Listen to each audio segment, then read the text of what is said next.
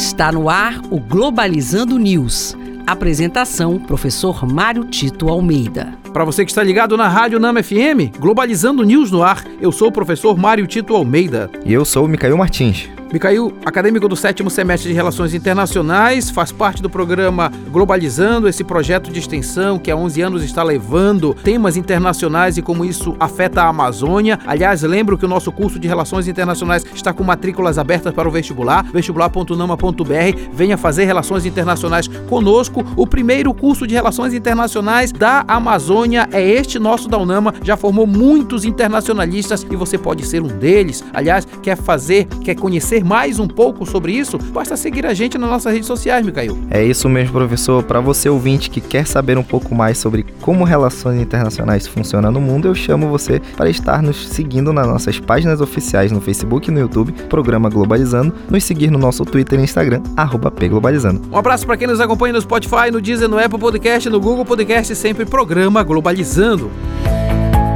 Globalizando notícia do dia da agência de notícias Yonhap da Coreia do Sul, Yoon Suk-yeol, presidente da Coreia do Sul, visitou a Holanda para fortalecer a colaboração em semicondutores, destacando sua importância estratégica em meio à competição global. O objetivo é integrar tecnologias holandesas à capacidade sul-coreana de produção, visando avanços na indústria de alta tecnologia. Importante destacar que essa questão é, dos semicondutores é uma questão central hoje no mundo. Aliás, os grandes aparelhos eletrônicos funcionam funcionam com os semicondutores. E isso parte necessariamente pela disputa de hegemonia de poder sobre isso. Então vamos ficar atentos que 2024 vai trazer muita questão sobre isso.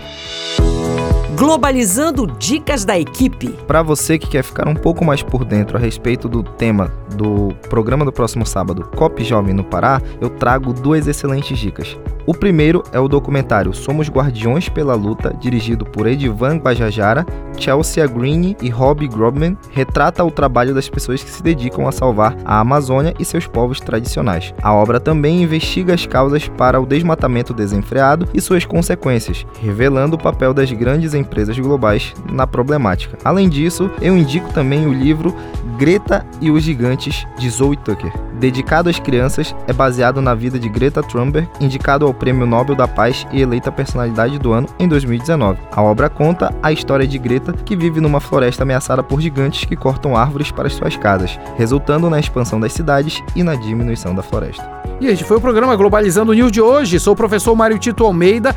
Interaja com a gente nas nossas redes sociais, né, Micael? Isso, professor, e eu convido você, ouvinte que nos está escutando, para curtir as nossas páginas oficiais no Facebook e no Instagram, Programa Globalizando, e nos seguir no nosso Twitter, arroba pglobalizando, e no nosso Instagram, arroba pglobalizando. Micael Martins, muito obrigado. Eu que agradeço, professor. Sábado, então, 9 da manhã, programa de uma hora de duração. Vamos falar sobre COP Jovem no Pará. Será aqui na Rádio Nama FM 105.5, o som da Amazônia. Tchau, pessoal. Globalizando News, uma produção do curso de Relações Internacionais da UNAMA.